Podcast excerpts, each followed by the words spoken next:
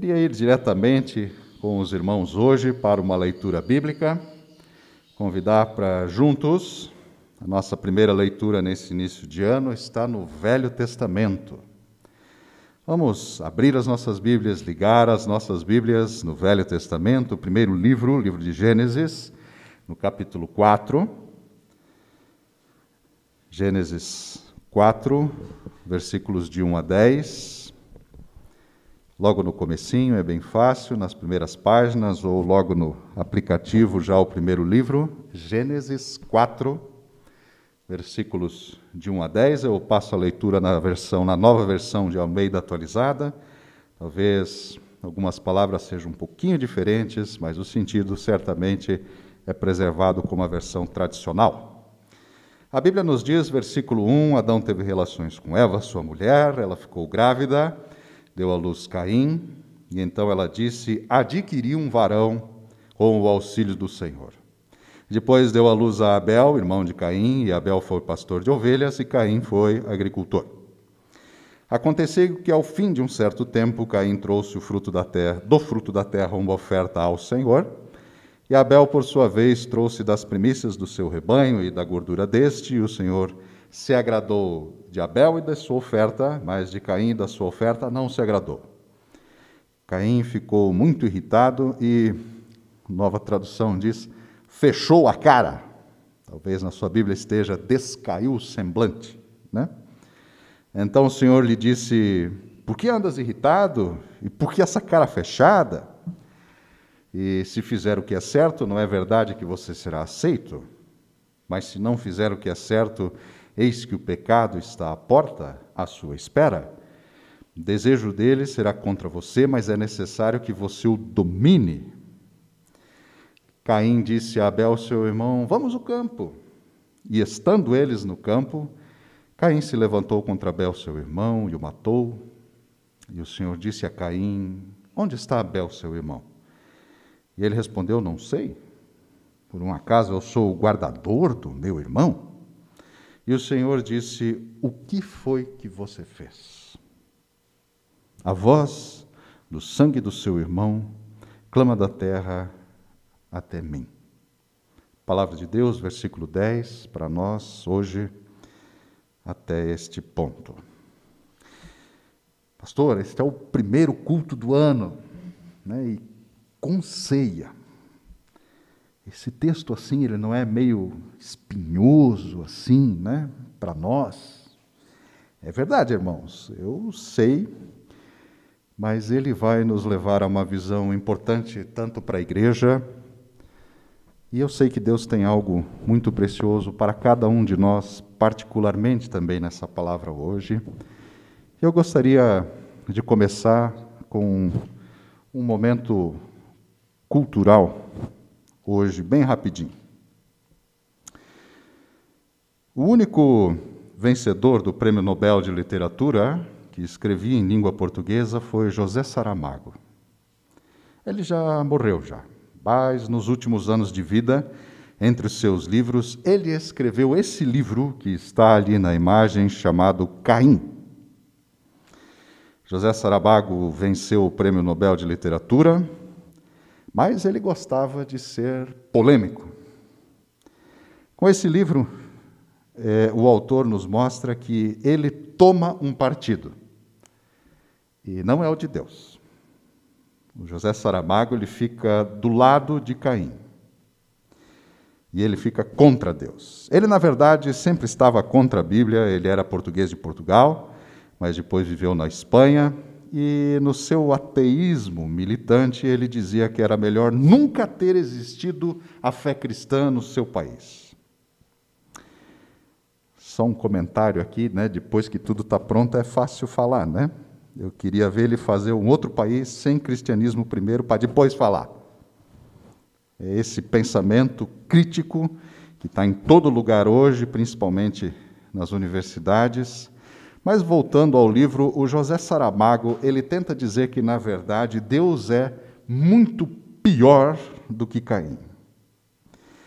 Será que o nosso grande escritor, vencedor de prêmio Nobel está certo?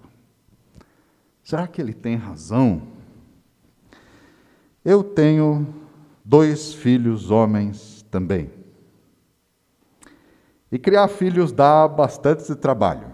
Quem tem filhos sabe que os filhos são a herança do Senhor, mas essa, essa herança é um grande investimento e exige cuidado, ensino, zelo, amor, dedicação.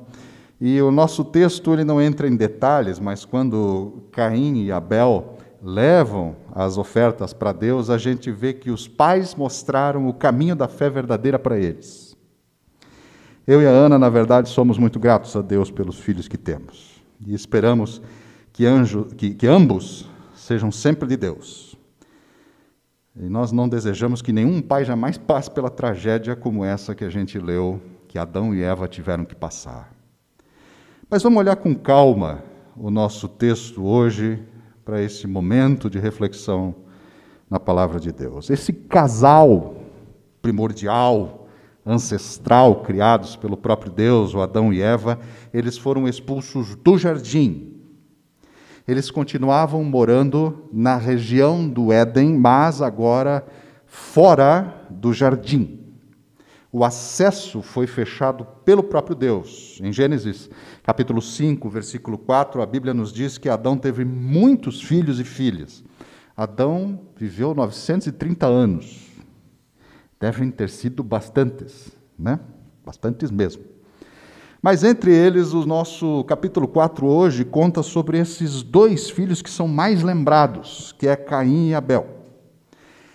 E eles não são mais lembrados por algo bom, por algo positivo, eles são lembrados por uma tragédia na família, envolvendo as coisas de Deus. Muito bem, o nome Caim tem uma explicação. Eva deu à luz com as dores de parto, como Deus tinha dito que ia acontecer, mas no versículo 1, ela mesmo deu o nome para o primeiro filho de Caim, que em hebraico soa, este, né, soa como este verbo adquirir, Caim, adquirir um filho com a ajuda de Deus, Caim. Deus tinha dado uma promessa de que o descendente da mulher esmagaria a cabeça da serpente, o tentador. Então, desde o começo, toda mulher, até Maria, mãe de Jesus, sempre esperavam que o seu filho pudesse ser o campeão de Deus. Então a gente percebe que esse nome, Caim em hebraico, é como o verbo adquirir, Caim, mostra essa empolgação aqui. Eu tive um filho. E mais, né? Um filho com a ajuda de Deus. Quanta diferença, né? Porque se a gente lembra do que aconteceu, a gente lembra que Eva caiu primeiro na tentação, colocou a palavra de Deus em dúvida e agora, depois do castigo pelo pecado, ela agora celebra a ajuda de Deus. É que a gente também é assim na vida, né? Primeiro a gente segue caminhos segundo as nossas próprias vontades. Às vezes a gente erra feio, erra rude, como as pessoas falam hoje em dia, mas depois nós aprendemos a valorizar a mão de Deus e nos alegramos com a ajuda de Deus. Talvez você também tenha uma história de caminhos tortos, sem Deus para contar. Eu tenho muitas. Eu acho que a maioria de nós também tem, né? E se você ainda está tendo esta história, chegou a hora de mudar, assim como Eva mudou.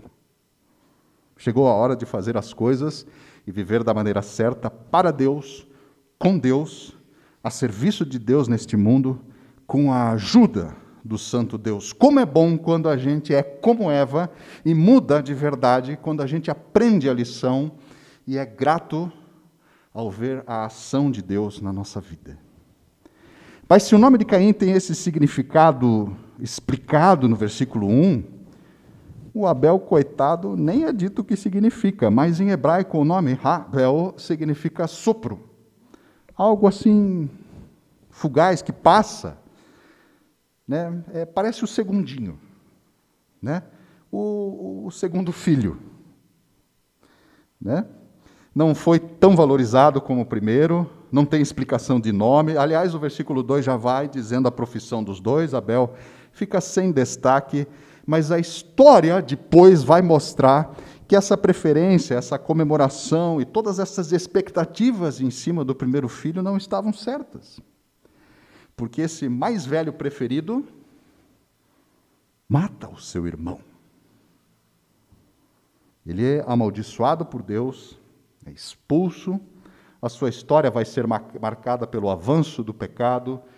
Adiante, nos próximos capítulos, a gente tem a notícia das cidades, onde há poligamia, vingança, morte. Aliás, nada é tão ruim que não possa piorar e se afundar um pouco mais e mais. Por outro lado, o filho menos querido, Abel, o sopro, ele tinha fé, tinha obras justas, um homem que sofreu inocente por adorar a Deus da maneira correta. E não teve oportunidade de ter filhos que continuassem esse culto sincero para Deus. O tempo passa e as coisas mudam, por isso é preciso muito cuidado com os nossos juízos e preferências sobre os nossos filhos. As altas expectativas e cobranças, os nomes, Caim e Abel, ensinam essa importante lição para a gente, pois, para gente, pais, né? Como pais, nós nunca menosprezarmos nenhum dos nossos filhos e nem mimarmos, superestimarmos os outros, discriminar e favorecer nenhum filho. Precisamos aprender a ser justos, indulgentes, imparciais, sem fingimento com os filhos, dando liberalmente o amor, igualmente a disciplina, e intencionalmente conduzir eles para Jesus. Os dois filhos, tanto Caim quanto Abel, aprenderam dos mesmos pais. Mas quanta diferença na continuação dessa história. Deus tinha dito que haveria uma inimizade entre a descendência da serpente e a descendência da mulher. E aqui começam a aparecer estas diferenças. Queridos pais podem ensinar, vemos no nosso texto que os dois filhos levam ofertas para Deus, os pais devem levar os filhos na igreja, devem levar para o culto, devem mostrar o melhor para eles, mas agora, permanecer nesse caminho é uma decisão de cada filho. Quem tem filhos sabe o que, que as coisas às vezes mudam. A gente sabe como é. Tem filhos que abraçam a fé, se tornam homens e mulheres de Deus, e tem quem prefere o caminho de Caim. Talvez não comece já assassinando ninguém, mas não tem como dar certo a escolha de viver fora do projeto de Deus, afastado das bênçãos e dos mandamentos de Deus. E tem muita gente no caminho de Caim. Lembram que eu comecei falando do José Saramago, aquele senhor, né? Tem gente como ele que se revolta e fica tentando culpar a Deus. Saramago diz que a culpa por deixar Caim nervoso quando rejeitou a oferta dele foi de Deus, ou seja, ele tenta jogar em Deus a culpa de Caim por assassinar Abel. Mas então nós vamos ministrar isso claramente agora, porque, afinal de contas, isso é uma lição muito é, confusa às vezes. Irmãos, por que é que a oferta de Caim foi rejeitada? Saramago, tão intelectual, cheio de fãs, homem de prêmios, ele não conseguiu entender isso. Vamos lá. Tem igrejas que ensinam que Caim não trouxe sangue. Deus é sanguinário, que a oferta tinha que ser de gordura, de sangue de animal, e só essa oferta Deus aceita. Queridos, isso é coisa de quem não lê a Bíblia, porque o livro de Levítico fala que tinha sacrifício e oferta vegetal em Israel, sim, Senhor, sem problemas. Essa história de sangue não tem absolutamente nada a ver. Outras igrejas dizem que foi porque Abel trouxe primícias e quem não dá primícias, Deus rejeita. Que se Caim tivesse feito um, um, suco ou uma salada de frutas, Deus ia aceitar a libação da sua oferta. Será mesmo que é isso? Nós sabemos, a gente não, não pode ter certeza, a gente não pode cravar lendo a Bíblia que Caim não trouxe frutas excelentes. Trouxe umas bananas meio manchadas, rachada, né? algumas coisas assim. Como saber se isso não era o melhor da sua colheita, talvez as melhores frutas daquela estação? Porque isso também não é o verdadeiro motivo. Normalmente se ensina errado para tentar fazer uma doutrina de dízimos e ofertas na igreja, essas, essa doutrina das primícias. O nosso texto, na verdade, não está tratando de dízimos. Realmente, Abel trouxe primícias, está dito no texto. E nós também devemos trazer. Se nós podemos dizer alguma coisa além do nosso texto sobre ofertas na igreja, é que nós devemos ser fiéis. Devemos dizimar, ofertar, contribuir, doar e, além disso, trabalhar com todas as nossas forças para a obra de Deus. Que qualquer um que se sentir desanimado ou pensa mal de trabalhar na igreja, procura rápido um irmão crente, firme e sábio para tirar isso do coração, porque alguém, por um acaso, tem alguma dúvida de que nós devemos dar o melhor para Deus? Não, né? Não é difícil de entender isso. Mas, queridos, somos evangélicos, da gente da reforma. E nós sabemos que a Bíblia explica a própria Bíblia, e eu convido para a gente ler rapidamente, por favor, no Novo Testamento, o livro de Hebreus, capítulo 11, o versículo 4, que nos diz claramente que foi, Hebreus 11, 4, pela fé Abel ofereceu a Deus um sacrifício mais excelente do que Caim, pelo qual obteve testemunho de ser justo, tendo a aprovação de Deus quanto à sua oferta. Por meio da fé, mesmo depois de morto, ainda fala. É, é, Caim talvez trouxe as frutas mais bonitas, excelentes, as frutas da estação, talvez. E talvez até se frustrou com isso, porque pensou que deu um trabalhão colher e preparar tudo certinho, e agora, depois de tudo isso, não foi aceito por Deus. E daí talvez nasce essa frustração, essa amargura no coração. Quer saber? Para mim já chega, eu não vou mais na igreja, não vou mais fazer a minha parte, não vou trazer oferta, não, Senhor. E isso deu lugar para a semente do mal dentro dele. E agora eu pergunto: é tão difícil assim entender que a fé não estava presente na oferta de Caim? José Saramago parecia tão inteligente, venceu prêmio Nobel, mas não era mesmo capaz de ver que Abel cria e que Caim não tinha a fé verdadeira e sincera no seu coração, como a própria Bíblia explica. Esse livro ali que estava do lado da foto dele, super bonito, chique, na verdade, fala mais sobre o José Saramago do que sobre Caim. Porque Saramago preferiu dizer que não entendia, porque ele, na verdade, também mostra que não tinha fé. Tão famoso, tão cheio de si, que não entendia coisas que Deus mostrou para os simples de coração. Até eu, que sou desse jeito, consigo entender o que está escrito. Então, tem gente boa de Deus que ouve a palavra do Senhor e é, trazido para a fé, acorda espiritualmente, aceita Jesus no coração, se converte, assim como Abel, e adora a Deus com as primícias, com tudo que tem, com tudo que é, e a vida muda, a história muda, a pessoa nasce de novo. Isso é lindo, porque isso é um milagre da fé.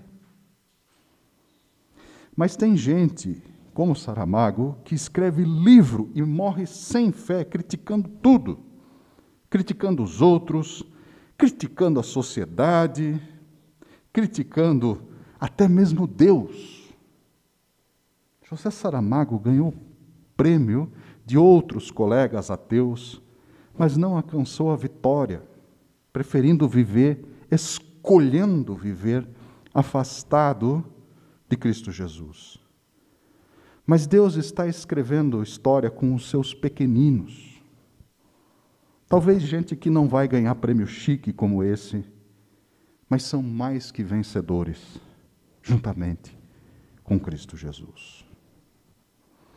Assim como Caim, no versículo 5, muitas vezes nós temos polêmicas na igreja que também fazem os crentes fechar a cara. A Bíblia diz no versículo 5 que o semblante de Caim desca, né, o, semblante de Caim descaiu. Mas Deus falou com Caim, como um bom pai vem falar com os seus filhos. Deus veio falar como, com, com Caim, assim como falou com Saramago, que talvez se fez de difícil e não quis ouvir, mas Deus também quer falar hoje comigo e com você. Por que você está tão irritado, meu filho? Por que essa cara fechada? Por que esse coração tão duro? Se você fizer o que é certo, não é verdade que você será aceito? Queridos, a Bíblia nos diz mais para frente também, nos explica que não há quem faça o bem. A gente lê isso mais para frente em Eclesiastes 7, 20, Romanos 3, 10. Não há um justo sequer. Então, sendo evangélicos, a gente sabe que o que Deus queria dizer para Caim, para Saramago, para mim e para você, é que ele não ia justificar Caim pelas suas obras, porque a justificação de Deus sempre foi, é e sempre será pela fé. Hebreus 11, 4. Se a gente faz as coisas de Deus com a fé verdadeira, é porque nós já fomos aprovados. E a falta de fé, meus queridos, é uma coisa horrível. É o caminho de Caim. Tudo na vida perde o propósito verdadeiro, gira em torno da própria pessoa e dos seus caprichos. Aí tudo que está fora da pessoa está errado, é cansativo, é chato, é pesado. A vida, na verdade, não é para ser ruim, não é para ser tudo arrastado, não é para ser tudo com má vontade. Às vezes, algumas pessoas acham tudo tão complicado, tão difícil. Mas uh, o chamado de Deus para nós não é para ser assim. Não é para ser dessa forma. A vida não é para ser levada com má vontade. A vida não é para ser pesada, um fardo horrível, pesado e carregado, né, de, de ser carregado. Sempre tentando fazer as coisas da pior maneira, tudo é motivo para contestação. A pessoa sempre arranja um jeito de dificultar as coisas, de complicar. Esse é o caminho de Caim, o caminho da serpente, é o caminho da vida sem Deus. Mas Deus mesmo fala com Caim, ele avisa Caim no versículo 7, assim como também avisa todos nós, que é preciso dominar a porta para não se deixar dominar pelo desejo, para não se deixar dominar pelo mal. Porque Deus já tinha visto que a vontade de matar o seu irmão havia nascido em Caim. E Deus avisa ele enquanto é tempo, versículo 7, ele conversa, ele vem ao encontro ainda mais uma vez do seu filho, assim como vem ao meu encontro, assim como vem ao seu encontro, veio talvez um dia o um encontro de Saramago, que a gente precisa controlar a porta porque o pecado é como um animal raivoso que jaz, ou seja, está meio que dormindo à porta. O pecado está na porta do coração de todos nós. Nós não podemos não pecar. Nós não conseguimos não pecar. Mas Deus avisa Caim, me avisa, avisa você para dominar a porta, para nós não sermos dominados pelo desejo da carne, pela nossa maldade, pelo nosso pecado, pela nossa capacidade de fazer o que é errado. Pensar mal, cobiçar, invejar, trair, irar-se, ser guloso, preguiçoso, vaidoso, ceder sempre à luxúria, ceder sempre à tentação, pecar para a morte, sem arrependimento. A fé, as coisas de Deus, a religião verdadeira, devem ser fonte de bênção, de vida, de paz, de harmonia. Devem despertar o melhor em nós. bondade, compaixão, generosidade, paciência, responsabilidade, boa disposição no coração, trabalho, amabilidade, caráter, humildade, castidade, tudo de bom. Mas a Bíblia nos mostra pessoas como Caim, que, mesmo tendo uma religião de ofertas a Deus, estão dominadas pelo pecado que jaz à porta. Quando Deus aceitou a oferta de Abel e recusou a de Caim pela fé, ou pela falta de fé, Caim decidiu cancelar, eliminar o seu irmão. Querido, o Evangelho tem funcionado em nós. Deus aceita a nossa oferta. Como nós estamos nos achegando a Deus? Com fé? Ou só trazendo uma rotina religiosa de Caim? De qualquer jeito mesmo que pareça bonito. Será que nós temos frutos de amor no coração ou estamos cheios de espinhos do mal? E Deus já não recebe, na verdade, a nossa oferta. A gente sente que está longe. E talvez a frustração está começando a dar uma coceira dentro da gente.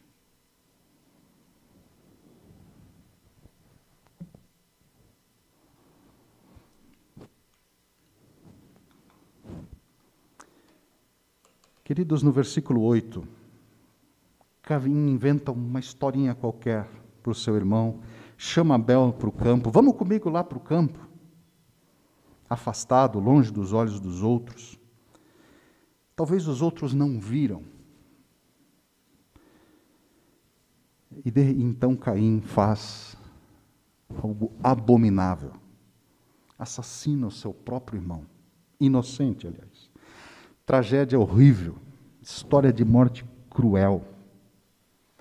Caim, tomado pelo mal, mata Abel, mata o justo, aquele que agradou a Deus com a sua oferta. E agora a gente se encaminhando para o final dessa mensagem, a última coisa para nós hoje é essa conversa de Deus com Caim. Essa conversa que é a conversa com a gente também, que é a conversa que a gente precisa ter e aprender a nossa grande lição de hoje. Deus pergunta para Caim, versículo 9: Caim, onde está o seu irmão? Sabe, irmãos, o pecado de Caim é matar o seu irmão.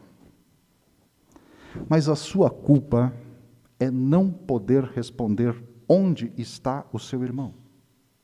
Agora, se Deus perguntar para nós isso, perguntar para você, perguntar para mim, onde está o teu irmão, o que nós temos para dizer para Deus? A gente sabe onde estão os nossos irmãos? A gente amou, foi socorro, fez tudo o que podia pelo próximo. Porque tudo que nós fizemos a um, fizemos a um pequenino de Deus, ao próprio Deus nós fizemos.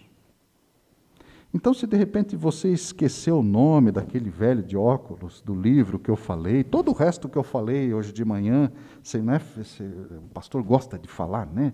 Fala sem parar até aqui. Lembre-se da pergunta de Caim. A gente precisa saber aonde está o nosso irmão. Mesmo que a gente não faça o mal fisicamente para o próximo ou para os nossos familiares, a gente pode e deve fazer mais. A fé verdadeira sempre gera nos crentes o radar do amor de Deus para a gente achar o próximo. Para a gente não poder dizer que não sabe onde ele está. Porque a gente acorda da nossa teimosia e da nossa vaidade, sai do nosso conforto e se livra do nosso sentimento de, de, de das coisas só para nós, de, de egoísmo, livra dos pensamentos maus contra os outros e para de complicar e de ficar se fazendo, de ficar criticando, de ficar se bobeando e presta atenção no radar do amor de Deus que mostra exatamente aonde a gente acha quem precisa de nós. Deus não nos deixa sem saber aonde está o nosso irmão. Caim matou Abel e o sangue dele clamava da terra até Deus. E essas primeiras páginas da Bíblia nos mostram que nenhuma gota de sangue inocente derramada ficará sem a escuta vingadora de Deus. Deus é o único e verdadeiro vingador e julgará os, o mundo com justiça e os povos com equidade. Caim responde cínico para Deus: Eu não sei. E olha, eu não sou a babá dele. Eu não sou guardador do meu irmão. Talvez no passado Eva já tinha dado alguma vez para ele essa responsabilidade, né? De cuidar do irmão mais novo. Né? Às vezes as mães pedem isso, mas agora Caim é mal criado com Deus. Responde ofensivamente, está revoltado e acha que pode esconder o seu pecado de Deus. E Caim fala abusado com Deus. E Deus retribui de maneira justa o pecado de Caim. Caim recebe o salário do seu pecado e foi marcado para o resto da vida pela justiça de Deus. Assim como Caim, um dia todos nós também seremos julgados com justiça. Deus julgou Caim porque o sangue de Abel clamava da terra contra ele, versículo 10, o último versículo que nós lemos. No início do ano, todos nós sempre temos planos, alvos, sonhos. Eu fiquei muito orgulhoso da resolução do meu filho mais velho, que decidiu que vai ler a Bíblia toda durante esse ano. A decisão importante na fé.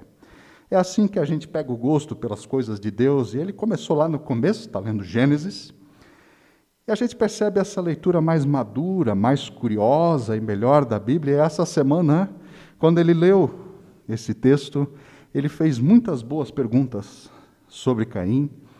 E o Leonardo, na verdade, já ouviu esse sermão, essa mensagem de hoje aqui na terça-feira à noite, lá em casa. Filho de pastor tem que aguentar essas coisas. Né? A gente falou sobre isso, que eu também estou trazendo hoje, hoje para a igreja, porque quando eu tratei com meu próprio filho, uma história bíblica dos filhos primordiais, esse começo difícil, eu senti de Deus que a gente tinha essa importante aplicação e aprendizado hoje para levar para casa. Todos nós precisamos saber onde estão os nossos irmãos. A gente precisa aprender com os missionários. Hoje nós temos o Axel e a Gúndula conosco. Todos nós precisamos saber onde estão os nossos irmãos. E missionários sabem achar rápido os irmãos. O, o, o, aparelho do radar do amor de Deus deles é maior, é privilegiado. Eles acham quem precisa mais rápido. E ministram para nós, nos chamam também para sermos mais ativos e fiéis. Eles sempre acham os perdidos pecadores. E todos nós Precisamos de menos celular, menos telas, mais contato verdadeiro. Precisamos encurtar as distâncias e não nos afastarmos cada vez mais dos outros. Precisamos mais comunhão, mais encontro e não essa distância que às vezes a gente usa a desculpa do isolamento social para não comparecer mais.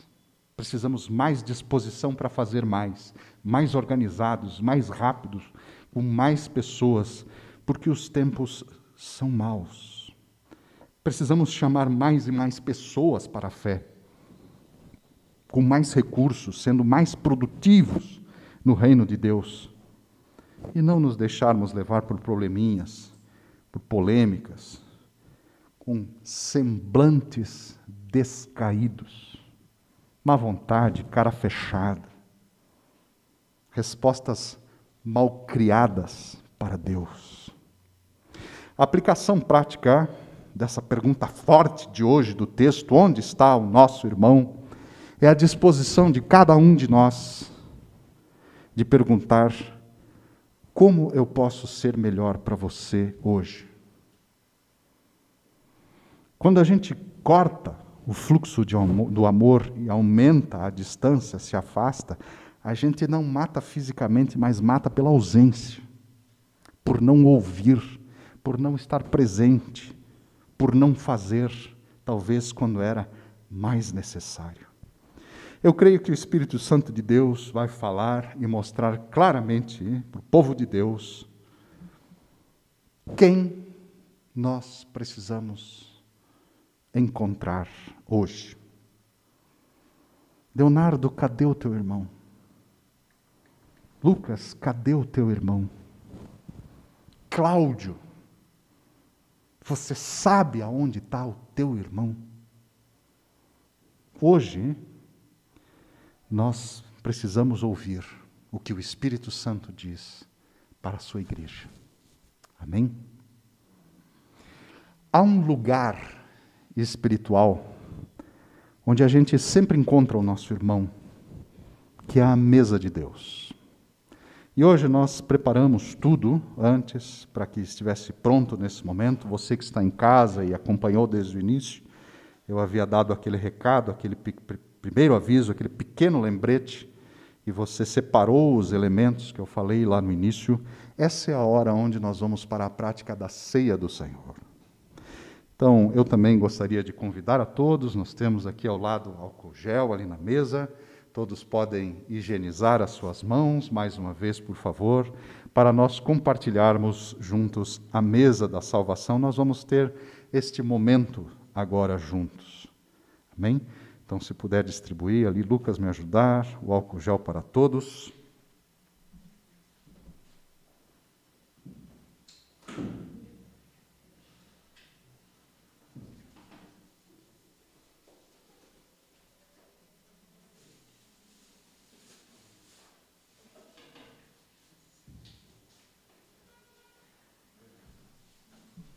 Eu também higienizei mais uma vez as minhas próprias mãos e quero começar este momento especial da Santa Ceia do Senhor dizendo que na noite em que foi traído, o nosso Senhor e Salvador Jesus Cristo tomou o pão e, tendo dado graças, ele partiu e deu a seus discípulos, dizendo: Tomai e comei este é o meu corpo que é dado em favor de vós, para perdão dos pecados.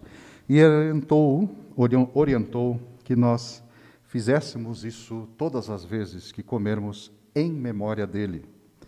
Por, por semelhante modo, depois de haver enseado, o nosso Senhor Jesus Cristo também tomou o cálice e disse: Este cálice é a nova aliança no meu sangue, dado e derramado em favor de vós, para perdão dos pecados instruindo que nós devemos sempre fazer isso toda vez que o bebermos em memória dele. E a Bíblia também nos orienta, no Novo Testamento adiante, o apóstolo Paulo, que ninguém deve comer e beber sem discernir o corpo e o sangue do Senhor, porque a mesa do Senhor é para a salvação. E, portanto, se nós comermos e bebermos sem discernirmos o corpo e o sangue, comemos e bebemos indignamente e daí não é para perdão dos pecados, mas para condenação. Por isso ele nos orienta a que nós nos examinemos, examinemos o nosso coração. E é isso que eu gostaria de convidar agora, que nós tivemos, para nós termos um pequeno momento de silêncio, deixando o Senhor ministrar os nossos corações e depois temos juntos uma palavra de oração. Feche os seus olhos, silencie nesse momento na presença do Senhor e deixe Ele falar ao teu coração.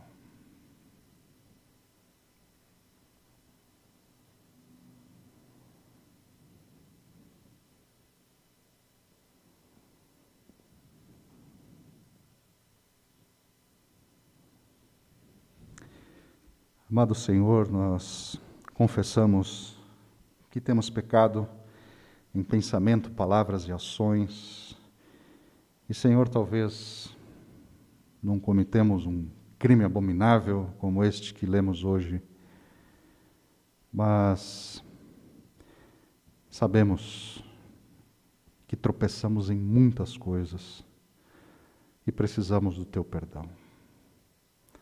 Senhor, nós não nos chegamos à tua mesa sujos. Nós declaramos como igreja que nos arrependemos e queremos desfrutar do teu perdão. Queremos ser livre deste fardo pesado que carregamos, para que possamos fazer as boas obras, como lemos no nosso texto de hoje. Senhor, eu peço a tua misericórdia sobre a vida de cada pessoa agora que nesse momento concorda conosco, em espírito e em verdade, com a fé verdadeira, trazendo sobre as vidas de todos a ministração espiritual do concerto contigo, da reconciliação, do perdão prometido e revelado no sacrifício de Jesus, o Cordeiro perfeito. Senhor, mesmo lendo sobre Abel, sabemos que não precisamos trazer outras ofertas, senão confirmarmos esta perfeita oferta e sacrifício feita por Jesus, o Cordeiro Santo, o teu Filho unigênito, nosso Senhor. E é nele e por ele que te pedimos o perdão e a bênção nesse momento como igreja, na comunhão dos santos, no nome precioso de Jesus. Amém. Gostaria de convidar que todos viessem à frente e se servissem, por favor. Temos aqui disposto o pão e o suco, o cálice, que vocês venham, peguem e retornem ao seu lugar, por favor. Podemos agora nos servir, mas não comam ainda. Peguem, se sirvam, esperem até que todos tenham, por favor. Em casa também, as pessoas que nos assistem nesse momento, peço que distribuam os elementos a todos que estão presentes.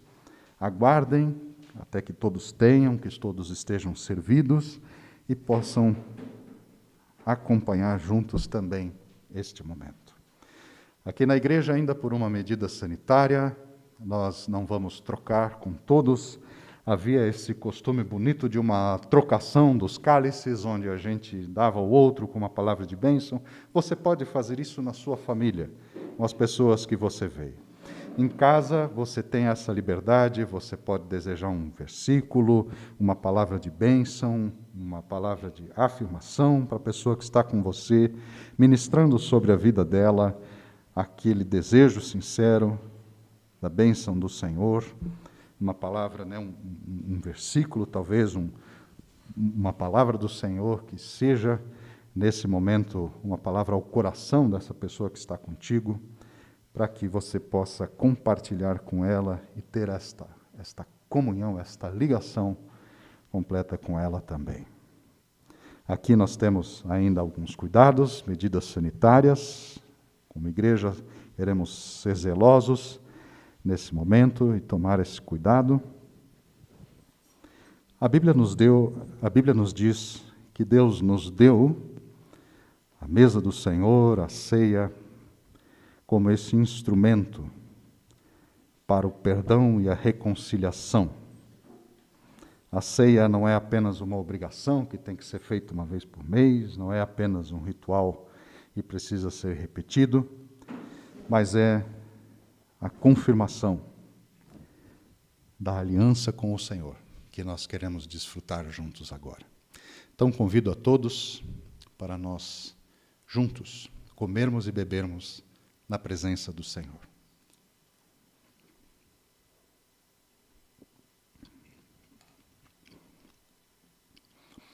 E com a fé, Senhor de Abel, nós queremos ter certeza de que essa oferta perfeita de Cristo realmente, Senhor, é eficaz e o Senhor aceita no precioso nome de Jesus. Porque nós não queremos experimentar as tuas bênçãos pela metade, não queremos ser igreja só de fachada, Senhor, ou apenas imitando alguma coisa, nós queremos viver como gente perdoada. Queremos, Senhor, seguir firmes nas promessas do nosso Salvador, como diz a velha música. e desfrutar tudo isso que o Senhor conquistou para nós. Confiamos no nome santo de Jesus. E assim, Senhor, nos agarramos na tua promessa e nas tuas bênçãos, como diz as Escrituras. Amém e amém.